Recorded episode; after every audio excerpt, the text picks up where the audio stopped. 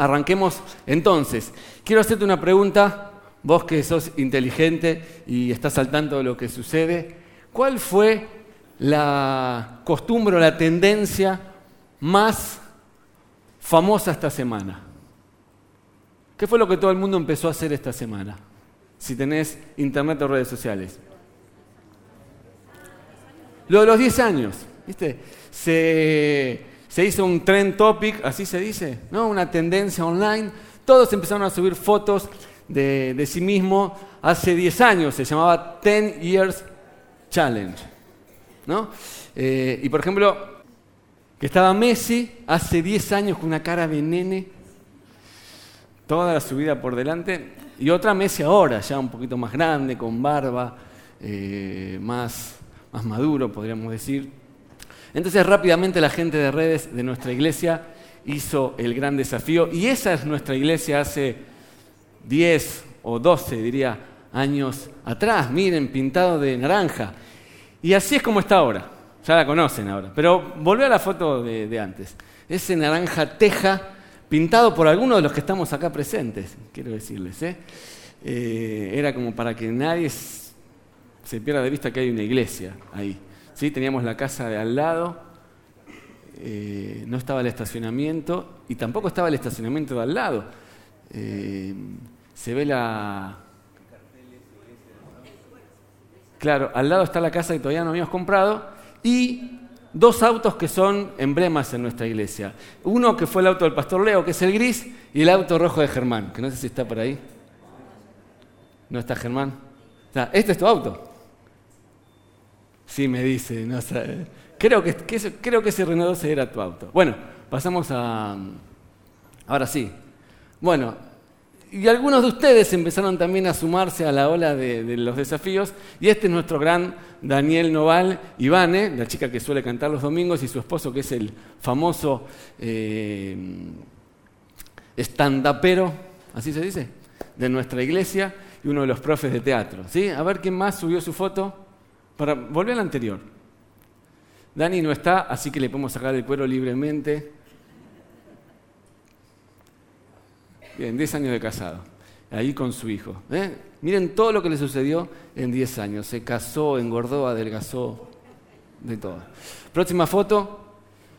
Esa es mi hermana Gema con Noé, ese flequillo. A ver otro. Bueno, Mariana, no sé si lo ubican, es una de nuestras líderes de mujeres, con Catalina de bebé y Catalina ahora, que es más alta que yo, más o menos. Marcos Cod. Esta es la foto para acá. Marcos y Eve, los encargados del grupo de medios. ¿Quién más tenemos? A ver. Bueno, y ese soy yo, sí. Con pelo. Alguna vez tuve pelo, hace muchos años atrás. Sí, ni hijos teníamos todavía, ¿te acordás? Eh, a ver otra. Bueno. Y esta foto cuando Javi y yo teníamos pelo largo, también hace muchos años atrás. Eso es todo, ¿no? Sacala rápida esa para no, que no saquen fotos. Y por favor, los chicos de video, ni se les ocurra incluirlo. Esto para los que vienen nada más. Pero no cabe duda que si miramos nuestra vida 10 años para atrás, vamos a ver que un montón de cosas han cambiado. Y por ahí podrás decir, bueno, algunas cosas para bien, otras para mal. Pero como dice alguna canción, hasta acá nos acompañó el Señor y eso está buenísimo. Y yo espero que puedas mirar para atrás y ver que los últimos 10 años fueron eh, de ganancia. ¿sí? Eh, es imposible detener el paso del tiempo.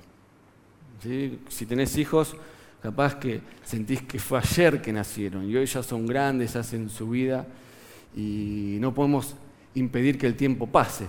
Estamos inevitablemente destinados a crecer. El mensaje de esta mañana, no sé si tienen su aplicación ahí, se llama, o le puse este nombre, Matando a Peter Pan. ¿No está en la app? Tenés que actualizarlo. Se sube en el momento que el pastor sube a predicar. Sí, para no spoilear el mensaje. Matando a Peter Pan, quizás es muy pretencioso, voy a tratar de estar a la altura del título, ¿sí? pero Peter Pan es el personaje principal, muchos lo conocen, ¿sí? de una obra de teatro estrenada por un escocés, escrita por un escocés que ya ni me acuerdo el nombre, estrenada en Londres el 27 de diciembre de 1904. ¿Sí? Todos conocemos la historia, hemos visto los dibujitos. Peter Pan es un niño que nunca crece, tiene 10 años y odia el mundo de los adultos. Es el eternamente joven. Nos pasa cuando estamos por terminar la secundaria, eh, no sé si te acordás, y algunos por ahí están en ese, justo en esa etapa, que uno siente que está en el mejor momento de su vida. Uno ama su colegio, uno ama a sus compañeros, sus compañeras, eh, uno ama el banco de clase, siente que es su lugar y en el fondo uno está casi convencido que es el mejor lugar donde puede estar y va a ser la mejor etapa de su vida. Y uno no quiere empezar la facultad y empezar a trabajar porque la verdad que mejor que como se está en quinto año de la secundaria, si aprobaste todas las materias, o en sexto ahora, perdón, mejor que eso no puedes estar. Sin embargo, los años avanzan, uno mira hacia atrás y te das cuenta que la vida adulta tiene sus beneficios. ¿no? Y, van llegando algunas cosas, algunos se enamoran, otros tienen hijos, otros empiezan a trabajar y ganar plata, y te das cuenta que cuando creemos que lo tenemos todo, y cuando creemos que lo hemos visto todo, como reza el título de nuestra serie, lo mejor está por venir. Lo mejor está por venir. Y yo quiero esta mañana ayudarte y animarte a que te haya ido bien o te haya ido mal en los últimos 10 años, salgas de este lugar convencido de que lo mejor está por venir y que Dios tiene mucho para hacer en tu vida. Busca en tu Biblia rápidamente una historia, mejor dicho, busca el libro de Marcos, capítulo 8, versículo 22. Dice que Jesús vino luego a Bethsaida, ¿Lo tenemos? Marcos 8:22.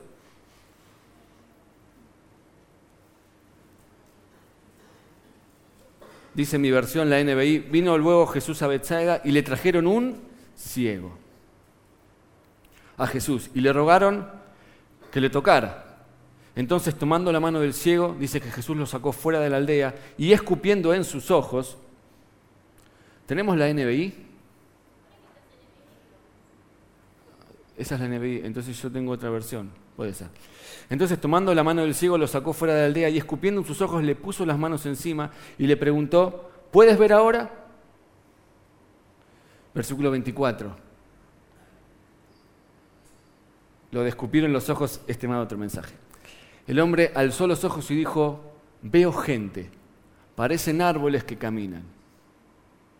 ¿Ah? De no ver nada, pasó a ver árboles que caminan. Versículo 25. Entonces le puso de nuevo Jesús las manos sobre los ojos y el ciego fue curado, recobró la vista y comenzó a ver todo con claridad. Esta pequeña historia nos muestra que el Señor Jesús llega a nuestra vida, nos agarra como estamos y empieza a trabajar en nosotros. Pero la mayoría de las veces su obra en nosotros es por etapas. Su trabajo en nosotros es progresivo. Por eso una buena pregunta que tenemos para hacernos en esta mañana es qué cosas deben seguir progresando en nuestra vida. Nuestro camino en el reino de Dios es como este ciego, de borroso a claro. Al principio vemos borroso, pero Dios va trayendo claridad a nuestra vida. Dios siempre tiene un paso más. Lo mejor está por venir. Ese ciego no veía nada y de golpe empezó a ver sombras. Dice, veo a las personas como si fueran árboles. Entonces, Jesús dijo, bueno, todavía no terminé.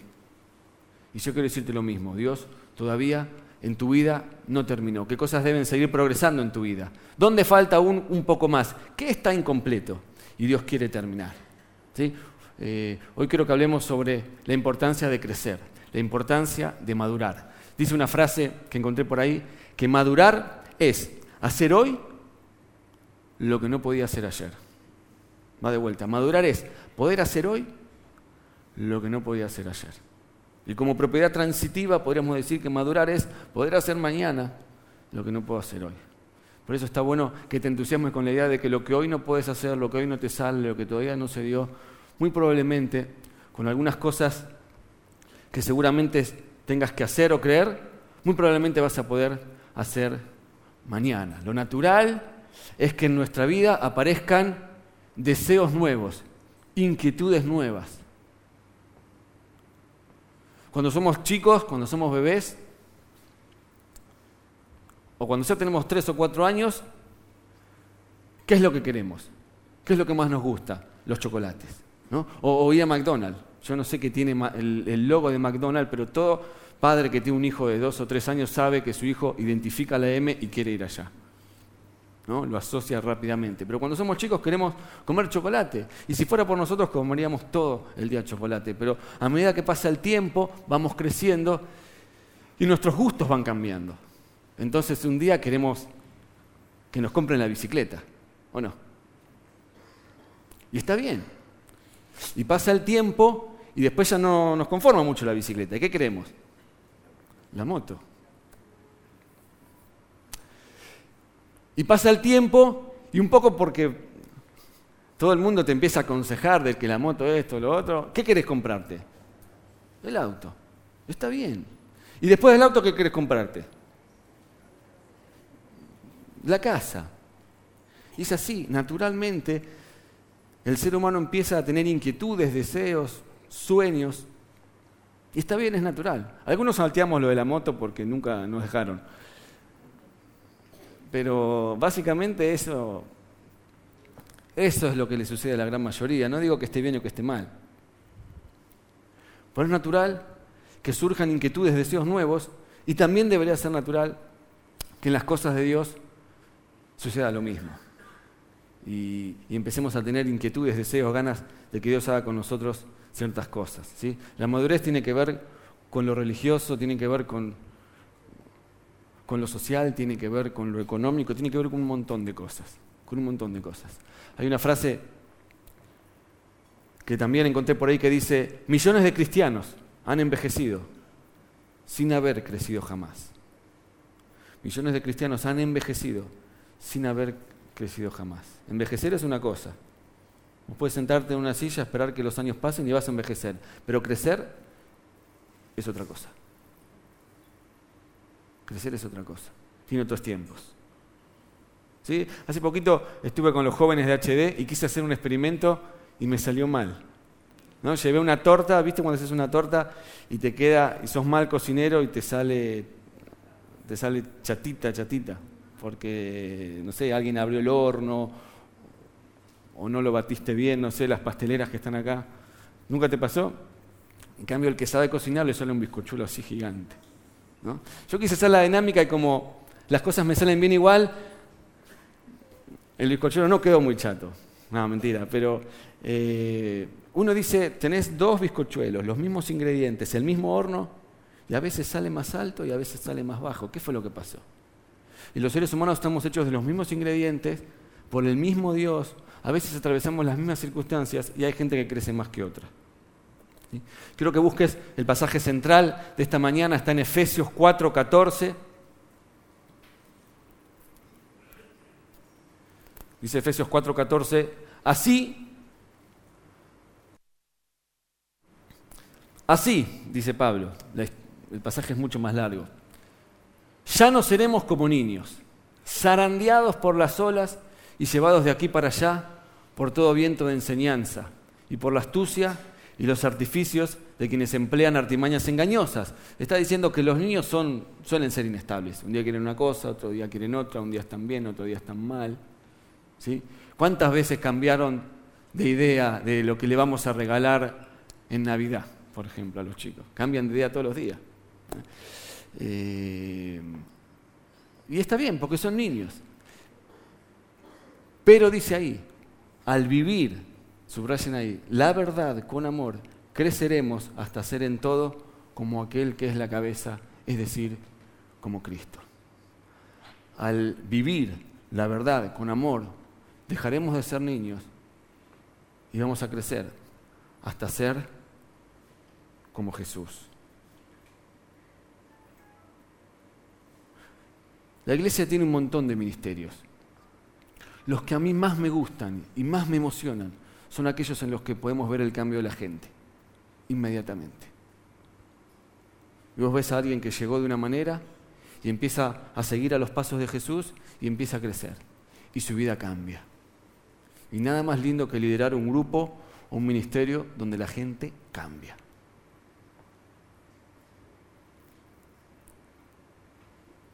El pasaje sigue y para que veas que no miento, dice Efesios 4:28, un par de versículos más adelante.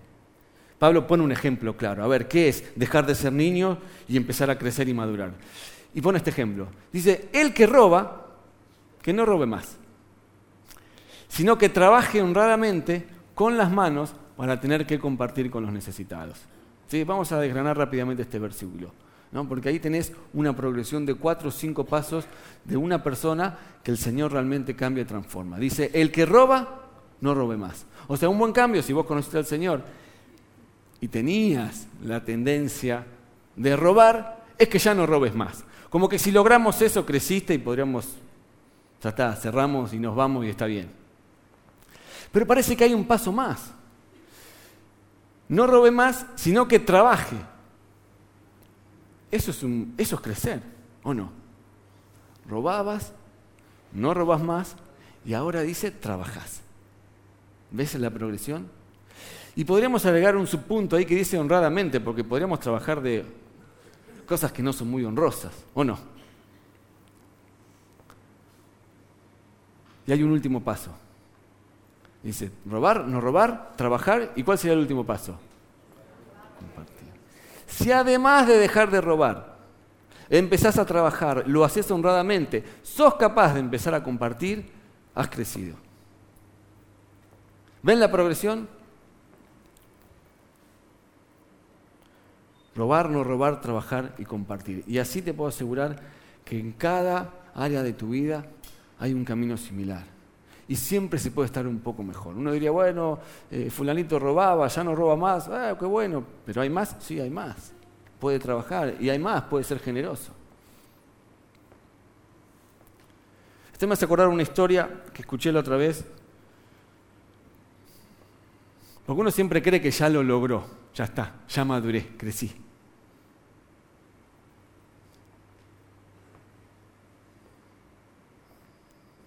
Escuchaba un pastor contar una historia de un chico, hace 100 años atrás no existía Disney. Entonces lo más espectacular que le podía pasar a un niño era que el circo llegara a su ciudad.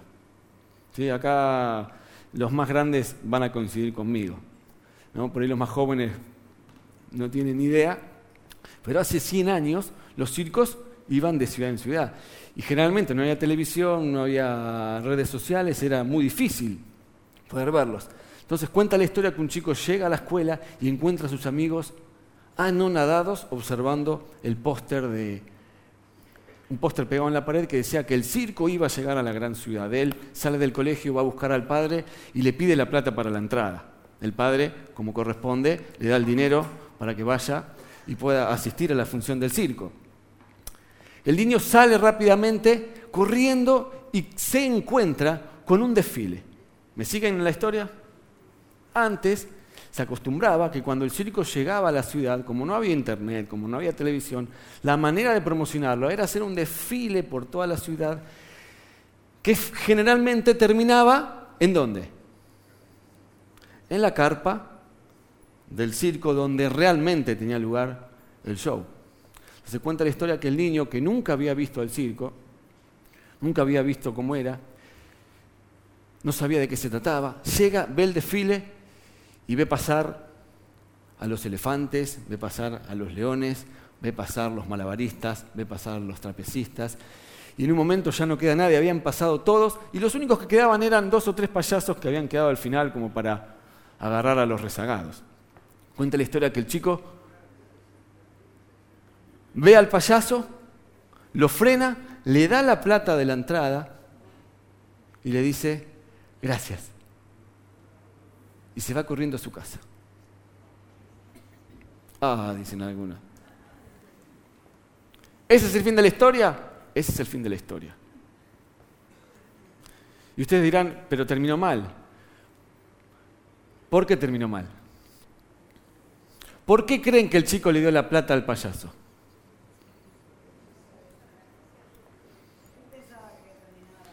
Porque pensaba que ya lo había visto todo. Y instintivamente estaba contento porque había visto el elefante, había visto al león, había visto a los malabaristas, había visto a los trapecistas, había visto a los payasos. Pero imagínense la desazón, cuando el lunes sus compañeros empiezan a hablar y empiezan a decir, ¿viste el león? ¿Viste los magos? ¿Viste los trapecistas? ¿Viste los elefantes? Hasta que uno tuvo la estupenda idea de preguntar, ¿y viste qué grande, qué alta y qué colorida que era la carpa? Y el chico terminó diciendo, ¿qué carpa? ¿Qué carpa? El niño se había perdido el verdadero show. Y así nosotros a veces estamos en la vida pensando que ya lo vimos todo, que ya crecimos todo lo que podíamos crecer, que Dios ya hizo en nuestra vida todo lo que tenía que hacer, cuando en verdad lo mejor está por venir. Quiero darte rápidamente tres pistas o tres cosas que nos dice el pasaje que leímos recién. Que si vos y yo ponemos en práctica, vamos a estar a diferente ritmo, como sea, permanentemente creciendo. ¿sí? Decía Efesios 4:15 o 4:16, viviendo la verdad en amor, creceremos. Y hay tres puntos. Ayer estábamos charlando con el pastor Leo y dijimos, sí, estos son los tres puntos que, eh, que claramente muestra el pasaje. Hay tres cosas que este pasaje nos dice, o tres maneras de crecer. ¿Están ahí con el bosquejo en sus manos? ¿Sí? ¿Ya está cargado en la aplicación? Número uno.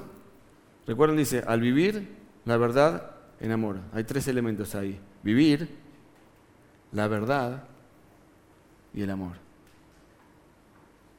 De esos tres elementos vamos a sacar rápidamente los tres puntos que tengo para hoy. Esto fue toda la introducción, pero tranquilo, voy a ser breve. Número uno dice el vivir. Y el vivir tiene que ver con que crecemos desarrollando hábitos y asumiendo responsabilidades. Crecemos desarrollando hábitos y asumiendo responsabilidades. Y esto tiene que ver con el plano de la acción. No hay manera de crecer si no es activando. No hay manera de crecer si no es haciendo algo. No hay manera de crecer si no es llevando a la acción lo que nosotros creemos. Madurar es algo práctico, no es algo místico, no es estar caminando un metro por el suelo y... Madurar es algo práctico, no es algo místico. ¿sí? Yo me acuerdo, hace algunos años trabajaba en el seminario, seminario de teología, estaba en la parte administrativa, y un día vino un joven y me preguntó, disculpa, ¿acá se estudia para ser pastor? Y yo lo miré como diciendo, bueno, ser pastor es más que rendir 30 materias, como que es mucho más, ¿no? Tiene que ver con una lección de vida, cosas que hay que hacer, cosas que hay que ser. Si todo fuera estudiar y nada más, sería mucho más fácil. Bueno, depende.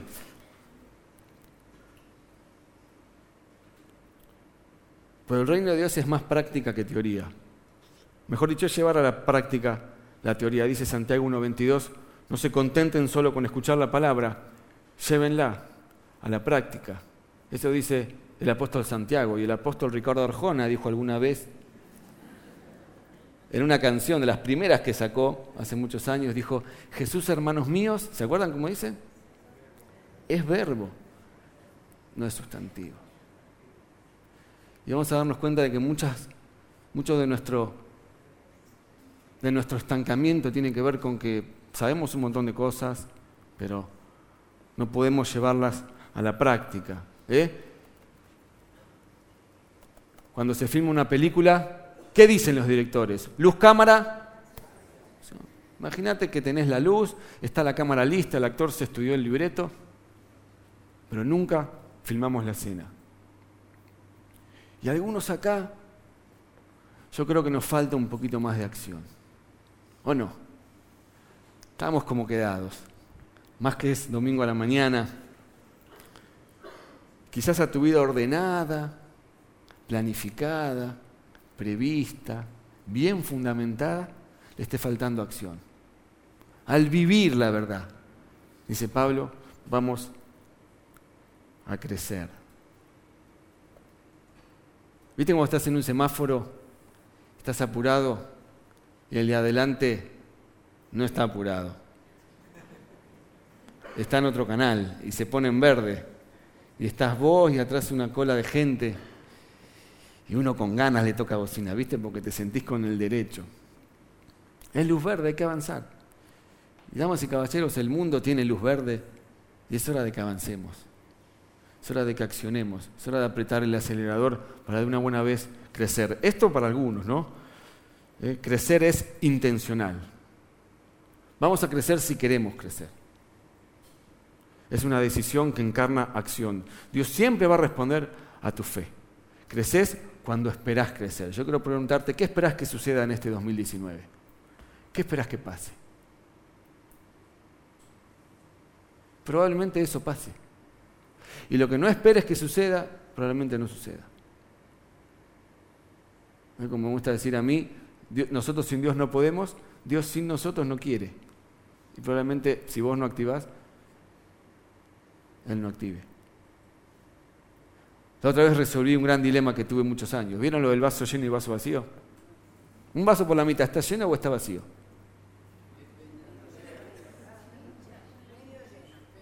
¿Medio lleno o medio vacío? el otro día lo resolví el dilema. Depende de si lo estás llenando o te lo estás tomando. Guarda, ¿eh? Depende de la intención que vos tengas. Depende de lo que esperes del vaso. Eso. Los hábitos diferencian a los exitosos de los no exitosos. un hábito, dice que un hábito se forma en 21 días. El año pasado, después de mucho tiempo de intentarlo, hice el famoso ayuno de Daniel, que son 21 días sin comer carne y harina. Y varias veces lo había intentado, ¿eh? porque los primeros días estás caminando por las paredes porque la harina tiene algo adictivo. Pero finalmente, después de mucho esfuerzo y comprar muchas nueces y cereales y todo eso que... y investigar qué se puede comer, qué no se puede comer, finalmente llegué a los 21 días. Y la verdad, la verdad, la verdad, me sorprendí que en el día 22 ya no necesitaba la harina. La tentación es fuerte igual.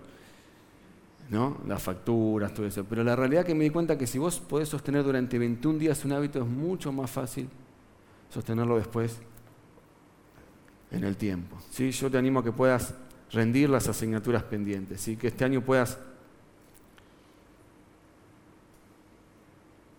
esforzarte y accionar. ¿sí? A, veces es, a veces es cuestión de tiempo. ¿sí? Imagínense que tenés una hija de cuatro años y se te ocurre a vos querer ser abuelo, porque se te ocurre. Entonces vos podés orarle a tu hija, podés animarla, podés pegarle también, pero la realidad es que no vas a ser abuelo. Porque ¿qué necesita tu hija para ser abuelo? Para hacerte abuelo, crecer. Y hay cosas damas y caballeros, que tienen que ver con hábitos que tenés que cultivar en el tiempo. Y cosas que tenemos que hacer con el tiempo. Así que no te desesperes si te falta mucho. El Señor a su tiempo va a hacer lo que tiene que hacer con vos. Y, y, parte de esto también dice hábitos y asumir responsabilidades. Y muchas veces no crecemos porque no queremos asumir responsabilidades. Y es el miedo a comprometernos lo que nos impide crecer. Es una sociedad esta que le huye al compromiso. Nadie se quiere comprometer con el Señor porque son muchas horas, son muchos días. Nadie se quiere casar ahora. Nadie quiere firmar. Pero la realidad es que si vas a comprar un auto, tenés que comprometerte a pagarlo. Si vas a alquilar una casa, firmás un pacto, ¿o no? Voy a pagar tanto por mes y lo tenés que hacer. En realidad el mundo funciona en base a los pactos y a los compromisos que hacemos. Y la realidad es que te vas a convertir en aquello con lo cual te comprometas.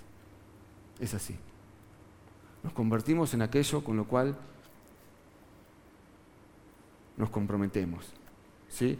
Leía la otra vez en un libro un pastor que decía que él contrata a la gente para un puesto no cuando está 100% preparada, no cuando está 100% lista, sino cuando le falta un poquito. Dice, porque si le falta un poquito, esa persona va a hacer el esfuerzo por crecer. Esa persona va a hacer el esfuerzo por capacitarse, esa persona va a orar, va a estudiar y a hacer todo lo que tiene que hacer para poder estar a la altura de las circunstancias. En cambio, si contrato a alguien que está sobradamente preparado, probablemente lo haga desgano y no se comprometa. ¿Sí? Yo te animo a que puedas comprometerte. ¿sí? Eso que te ofrecieron para, esa responsabilidad que te ofrecieron para asumir, que no tengas miedo y puedas de una buena vez por todas animarte. ¿sí? Eso te va a estirar y te va a hacer crecer. ¿sí? ¿Qué te está pidiendo tu familia que hagas? ¿Cuál es el cambio radical más importante que podrías empezar mañana mismo? ¿Sí? Yo sé que todos vivimos en una sociedad donde todo apunta a estar cómodos. Y yo me gusta a mí eso, me gusta estar cómodo, sin presiones, que no me molesten, tranquilo. Pero nada crece en la zona de confort. La semana pasada el pastor le habló de la zona de confort. Es un lugar muy lindo, es un lugar donde no hay problemas, pero nada crece ahí. ¿Cuál es el siguiente paso? En tu casa, en tu familia, en tu persona, en tu ministerio. ¿Cómo podemos? ¿Qué es lo que falta hacer? ¿Qué es lo que siempre quisiste hacer y nunca te animaste? Dios quiera que este año pueda ser el año bisagra. Número dos, rápidamente. Crecemos, y número uno, eh, asumiendo hábitos y responsabilidades. Número dos, crecemos conociendo la verdad. Y esto tiene que ver ya no solo con el hacer, sino con lo que pensás. ¿Cuáles son las ideas que tenés? Crecemos conociendo la verdad, crecemos conociendo la palabra. Madurar es adquirir la perspectiva y el punto de vista de Dios. ¿Sí? Cuando llegamos al Evangelio conocemos algunas cosas, nos dicen lo que tenemos que hacer. Y copiamos y pegamos y está bien, pero hay un momento donde uno tiene que profundizar en eso que le enseñaron. La perspectiva de Dios no es lo que Dios dice, es por qué lo dice. Y algunos de nosotros empezamos el Discipulado 1, que es como el manual Capeluz ilustrado, ¿se acuerdan? El del lápiz en la oreja. Y ahora tenemos que hacer el 2, que es un poquito más desafiante. ¿no? Y algunos tienen que empezar en el instituto de una buena vez para terminar de conocer la palabra de Dios en profundidad y que nada te conmueva y nada te lleve como una ola de acá para allá. Vamos a crecer si somos capaces de conocer más cómo piensa Dios. ¿Sí? Y, si querés sacarlo del plano religioso, vas a crecer en tu trabajo cuando te capacites un poco más. ¿Sí? Vamos a crecer cuando podamos aprender a hacer mejor lo que hacemos y vivimos en un mundo donde prácticamente el 40% de los planes de estudios de nuestras universidades están viejos. Y permanentemente tenemos que prepararnos, permanentemente tenemos que volver a estudiar. Madurar es aprender a pensar como Dios piensa. ¿Cómo aprendo la verdad de Dios? Miren, aprendemos la verdad de Dios y todas las verdades las aprendemos de, varias maneras. Aprendemos escuchando, ¿o no? Ustedes se levantaron a la mañana diciendo vamos a escuchar al pastor Leo, bueno, lo siento, pero vienen a aprender, digamos, ¿no? Vienen a escuchar. El gran problema es que escuchamos y a las 72 horas nos olvidamos de todo lo que escuchamos. ¿Sabías eso? Por eso necesitamos reforzar nuestro aprendizaje y aprender también mirando. Aprendemos mirando, aprendemos copiando, aprendemos mirando a otros. Aprendemos viendo cómo los demás hacen las cosas, aprendemos inspirándonos en otras personas, aprendemos de los modelos que queremos ser. Aprendemos escuchando, aprendemos mirando, aprendemos haciendo también, ¿sabías? Como ese hombre que se le rompió el auto y de golpe dice, saca todo vieja, y agarra y trae el, y pone el motor arriba de la mesa y lo empieza a tratar de arreglar. O el alternador, no sé qué. ¿Viste? Los hombres somos así, de querer, se rompió algo, bueno, yo voy a saber cómo arreglarlo. Empezamos a meter mano ahí.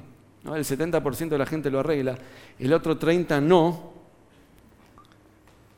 Yo estoy en ese 30%, pero aprendemos haciendo. ¿Saben cómo aprendemos también? Aprendemos hablando. Hablando con otros, escuchando a otros. Por eso es tan importante que asistas a un grupo, porque vamos a aprender hablando con otros también y escuchando a otros. Viste que a veces uno hablando se entiende. A veces pensamos en voz alta y clarificamos, y así aprendemos. Aprendemos escuchando, mirando, haciendo. Aprendemos hablando, pero por sobre todas las cosas, y acá me quiero detener un minuto, aprendemos leyendo. ¿Aprendemos? Leyendo. La otra vez estaba con una persona hablando y me contaba, bueno, tenía algunos problemas familiares. Yo le pregunté, ¿qué libro de consejería familiar estás leyendo? Que te pueda ayudar en este tiempo. No, ninguno. Y decía un, escritor que le pasaba lo mismo con un líder de su organización. Y dice, si eres un líder serio vas a leer, leerás todo lo que puedas, leerás cuando tengas ganas y cuando no tengas, harás todo lo que sea posible para mejorar tus conocimientos sobre, en este caso, liderazgo, vos ponele lo que quieras, porque tú sabes tan bien como yo que eso te hará mejor. ¿En qué área estás luchando? ¿Qué área es la que más te cuesta hoy? ¿Cuál es el problema que más te aqueja? Y la segunda pregunta es, ¿qué libro sobre ese tema estás leyendo? ¿A qué te dedicas? Esto no, te estoy retando porque yo soy el primero que... ¿A qué te dedicas? ¿Cuántos libros de esa materia estás leyendo? La realidad es que vivimos en una sociedad que le huye al compromiso y que cada vez lee menos, ¿o no? Así que tengo rápidamente un par de tips y consejos para aprender a leer más. ¿Cuántos son lectores de acá? ¿Cuántos no son lectores? Esto es para ustedes. Número uno, lleva un libro a todas partes. A todas partes. Eso te va a descomprimir en los momentos que la gente más enloquece, como la cola del banco, la sala de espera de un médico y demás. Lleva un libro, bajátelo en el celular. Lee varios libros a la vez. A veces vas a tener ganas de leer sobre ficción, a veces vas a querer leer sobre teología, a veces vas a querer leer un cómic, a veces vas a querer leer algo más científico. Puedes leer cuatro o cinco libros a la vez. Tres, no termines los libros que no te gusten, ¿eh? ese es tu derecho como lector, si no te gusta dejarlo y agarrar otro. Empezá por los libros fáciles. Claro, nunca leíste algo y querés empezar a leer. ¿Cómo? Claro, que no sé, libros de mil páginas. No, empezá con libros cortos de 100 páginas, así ganas confianza. No leas de tapa a tapa. Viste que a veces el libro se torna denso. Bueno, en algunos casos yo te dejo. Busca el índice, algún capítulo que te llame la atención y empezá por ahí. Tampoco tenés que leer todo el libro. Dos más, tenés siempre listo el próximo libro que vas a leer. Sí, bueno, cuando termine este voy a empezar con el otro. Y por último, este está muy bueno, lleva la cuenta de cuántos libros vas leyendo en el año. ¿No? ¿Cuántos leyeron cuatro o cinco libros el año pasado? Bueno, proponete leer seis. ¿Cuántos leyeron Tres. O dos. A leer tres. ¿Cuántos no leyeron ninguno? Estás a uno de tu récord. Lee uno y listo. Pero damas y caballeros, es imposible crecer en esta vida si no aprendemos o no tomamos el hábito de leer. Y yo quiero regalarles A ver, ¿qué tengo acá? Este se llama Tener hijos no es para cobardes. Luego no lo voy a regalar después. A ver, se llama Corazón de Campeón, es para un joven. A ver, ¿quién lo quiere? ¿Quién lo quiere? ¿Quién? ¿Quién? Melody, ven y búscalo, dale, es tuyo. Gracias, Melody, lo vas a leer, ¿no? Creo que es mío. Si es de alguno de ustedes, me avisa. Tengo uno de teología, Segunda de Corintios, comentario de William Barclay. ¿Quién lo quiere? ¿Quién quiere Segunda de Corintios? Toma. De nada. A ver, tengo otro. Este se llama... Este se llama No me banco a mi vecino. De John. ¿Quién lo quiere? ¿Quién lo quiere? Me llevé 40... ¿Cómo rendir 10 materias en un mes? ¿Quién lo quiere?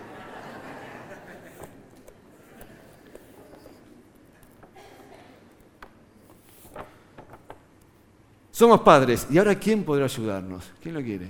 Libro chiquito para el que no. Para vos que no leíste ninguno. Ven y mirá, este es cortito. Vas a arrancar leyendo. Vení. Un aplauso para ella que va a leer. Vas a batir tu récord. Bueno, guardo porque tenemos tres cultos. Leer te va a hacer mejor persona, mejor padre, mejor profesional, etcétera, etcétera. etcétera. ¿Sí?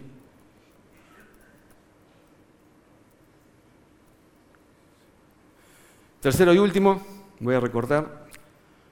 O sea, dije, crecemos asumiendo hábitos y asumiendo responsabilidades. ¿eh? Acción. Ese es el plano de la acción. Crecemos cuando conocemos la verdad, cuando incorporamos ideas nuevas a nuestra mente y a nuestro corazón. Cuando aprendemos la palabra, eso nos hace crecer. ¿Sí? Cuando crecemos, crecemos en, el camino del Señor cuando aprendemos la palabra. ¿Sí? Por eso yo te animo a que si hiciste el discipulado 1, te anotes en el 2. Si hiciste el 2, te anotes en el instituto. Tenemos un lindo instituto. Y que nadie, ahí está Vivi, una de las profes, y que nadie se quede sin la posibilidad de poder prepararse. Por último, Ah, y si alguien tiene problemas económicos, el instituto tiene un pequeño costo, muy pequeño, bueno, lo habla, lo charlamos. Que nadie se quede sin la posibilidad de crecer. ¿sí? Y que nadie cometa el error de crearse una religión casera. ¿Qué es una religión casera? Es cuando nosotros creemos que Dios es de una manera. A veces nos pasa que tenemos conocimientos que nos vinieron de otros lados y lo que hacemos es mezclar nosotros creemos que Dios es así. Pero ¿será que es así? El único manual que describe cómo es Dios y cómo funciona el Evangelio es este. Todo lo que esté afuera de esto es un Dios o una religión, con mucho respeto, ¿no? Eh, estoy hablando del Evangelio que nosotros creemos, ¿no? Eh, muchas veces corremos el riesgo de armarnos una religión casera a nuestro gusto, a nuestra medida, y decir, no, porque Dios debe ser así, porque yo creo. Y el riesgo de eso es que nos creamos un Dios que no existe, que por lo tanto no te bendice, que por lo tanto no te, no te restaura y que por lo tanto te termina desilusionando.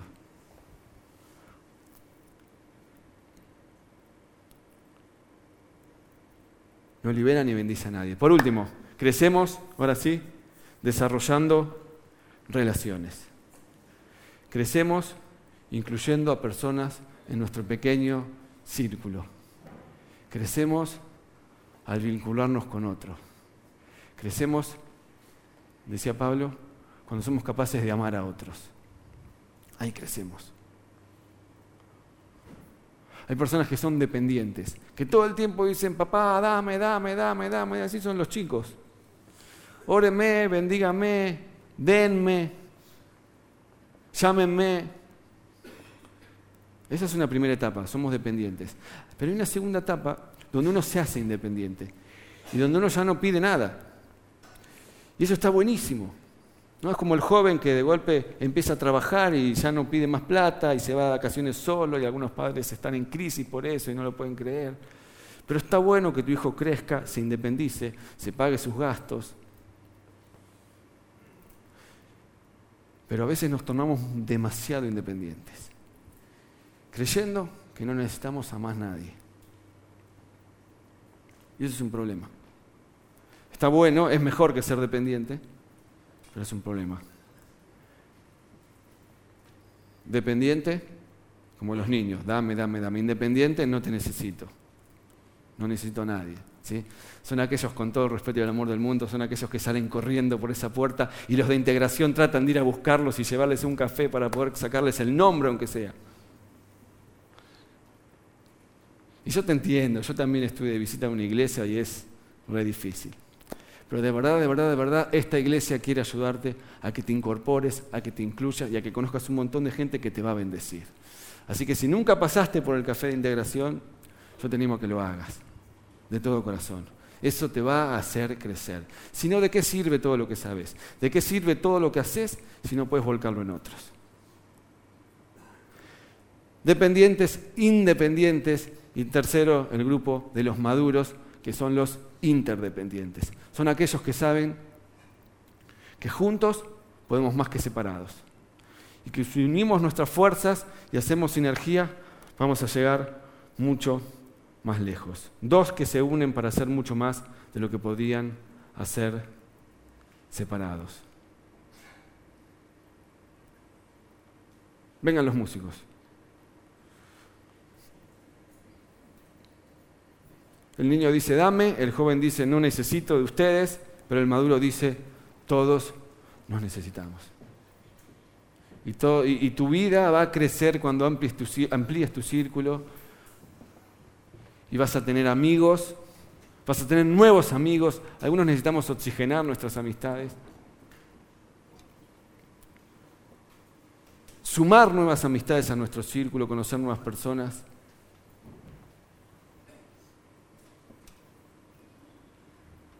Y sin ser interesado, conocer nuevas personas te abren nuevas puertas, son nuevos contactos. Y pueden ser, ¿cuántos acá consiguieron trabajo por un amigo que los recomendó? ¿Cuántos?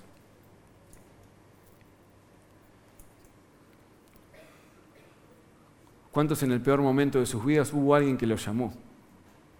Si vos cerrás tu círculo, te quedas solo y nadie te puede ayudar.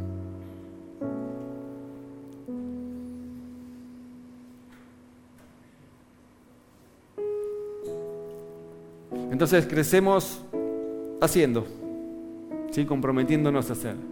Crecemos aprendiendo de la palabra, ¿sí? cultivando nuevas ideas.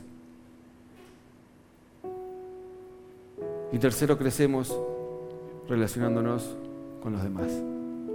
Quiero terminar con una de las promesas más hermosas que tiene la Biblia. Seguramente si tenés años de iglesia ya la conocés. Pero si venís hace poquito, lo que voy a leerte en un ratito es de las gemas, de las piedras preciosas más lindas que tiene la Biblia. Dice Filipenses 1.6. Estoy convencido, convencido, dice Pablo, de esto.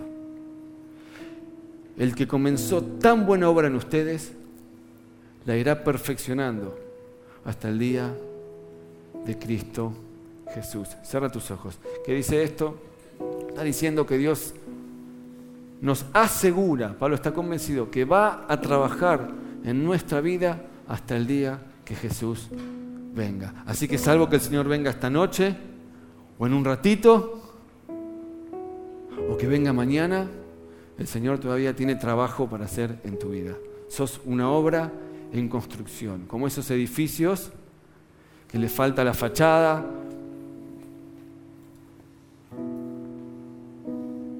que le falte una mano de pintura, no sé qué será. Pero si estás vivo y estás respirando y el Señor todavía no vino, todavía hay mucho más para crecer y hacer. Si estás vivo, si estás acá y el Señor todavía no vino, porque dice que lo va a hacer hasta el día que venga Jesucristo, todavía hay más por crecer.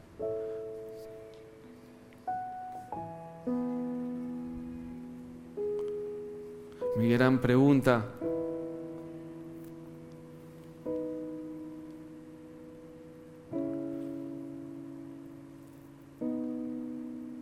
en esta mañana es cómo sentís que está tu, tu edificio, cómo sentís que está tu obra.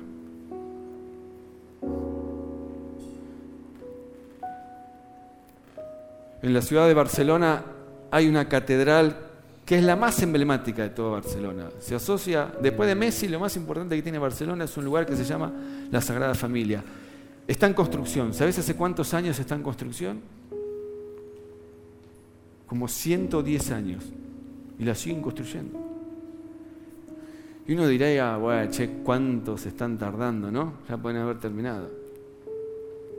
Pero hay un plan gigante de seguir construyéndola y cada vez ponerla mejor, y cada vez ponerla mejor. Y si fuiste a Barcelona hace 20 años, tenés que ir ahora porque está diferente. Y así somos vos y yo. Cuando creemos que Dios ya lo hizo todo, Dios empieza a poner sus máquinas y a trabajar en nuestra vida, porque todavía hay mucho más para hacer. Y yo quiero preguntarte en esta mañana de todo corazón, ¿lo vas a dejar? El que empezó la buena obra en tu vida la va a completar hasta el día que venga Jesucristo. ¿Lo vas a dejar?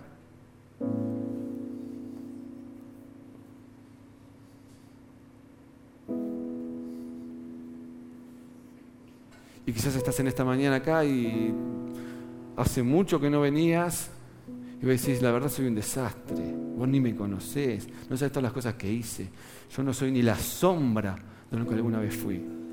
Bueno, bien, la Biblia lo dice, el Señor está trabajando y tiene mucho trabajo para hacer en vos hasta que Él venga. ¿Lo vas a dejar?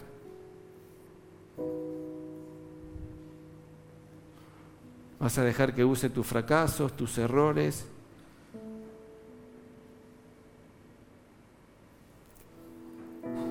Señor, en esta mañana lloro por todos aquellos que reconocen que llegó el tiempo de activar, Señor. Que llegó el tiempo de comprometerse un poco más, Señor. Que llegó el momento, Señor, de poder empezar a hacer lo que todavía saben que tienen que hacer, pero no hicieron nunca, Padre. Yo te pido que les el valor de dar el primer paso, Señor. Oro por aquellos que necesitan conocerte más, Señor. Oro por aquellos que hace poquito te conocen, pero necesitan profundizar. Y conocer tu palabra y echar raíces y que nunca más nada ni nadie los mueva de tu camino, Señor. Y oro por aquellos, Señor, que necesitan que nuevas personas se involucren en su vida, papá. Y oro, Señor, para que los llenes de amigos nuevos, para que puedan entrar en contacto, Señor, con las personas que lo van a hacer crecer. Señor, en el nombre de Jesús, te pido que nadie en este lugar, Señor, se pierda la oportunidad de que vos termines la obra que empezaste en ellos, Señor. Te pido que ningún pecado, ningún error, Señor, ningún daño, ninguna enfermedad, Señor, saque a nadie del juego, Señor, y que por el contrario todos, Señor, entendamos que hasta el día, Señor, que vos vengas, vas a trabajar en nosotros para hacernos más como tu Hijo Jesús. Que vamos en esta mañana matar al eterno joven que no nos deja crecer, Señor. Señor, que hasta los más grandes, Señor, que han vivido las cosas más grandes y maravillosas que se hubieran imaginado, Señor. Entiendan, Señor, que todavía hay plan, que en los planos que diseñaste, Señor, hay más trabajo por hacer, Señor, que vos los tenés pensados para ayudar y para bendecir a otros, Señor. En el nombre de Jesús, Señor, te lo pido. Amén, amén y amén.